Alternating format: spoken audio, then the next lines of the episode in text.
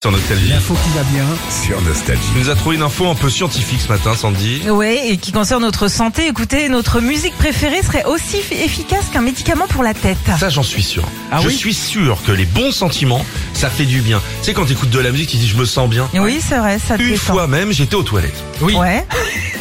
Mais non, mais tu rigoles, ça beaucoup marche mieux. aussi. Depuis le Ça marche Et aussi. ben ça s'est arrêté d'un coup.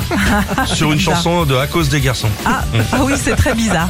Alors, ce sont des Canadiens qui viennent de faire cette découverte sur des milliers de personnes. En fait, ils se sont rendus compte que le fait d'écouter sa chanson préférée soulagerait la douleur comme un, un ibuprofène, comme un médicament pour, euh, pour, euh, pour la tête. Ben oui, ça agit sur quelque chose dans le cerveau. Voilà, Euh, par exemple, toi, ta chanson préférée, Philippe, aujourd'hui, si je te pose la question, tu te dis c'est.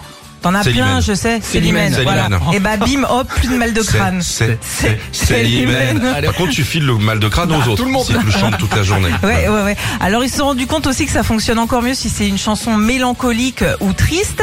Et la palme revient à deux artistes, Jeff Buckley et Whitney Houston. A plus mal à la tête, mais euh, Ah ça tu l'écoutes hier matin à 8h quand il faisait froid, quand il pleuvait et que je savais qu'il fallait que j'aille chercher la poubelle, je Ouais. voir.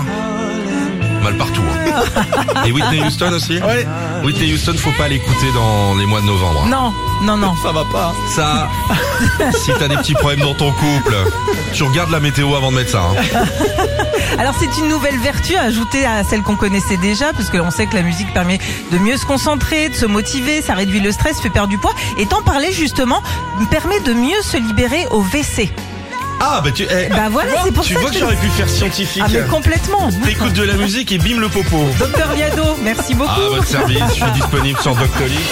Retrouvez Philippe et Sandy, 6h-9h sur Nostalgie.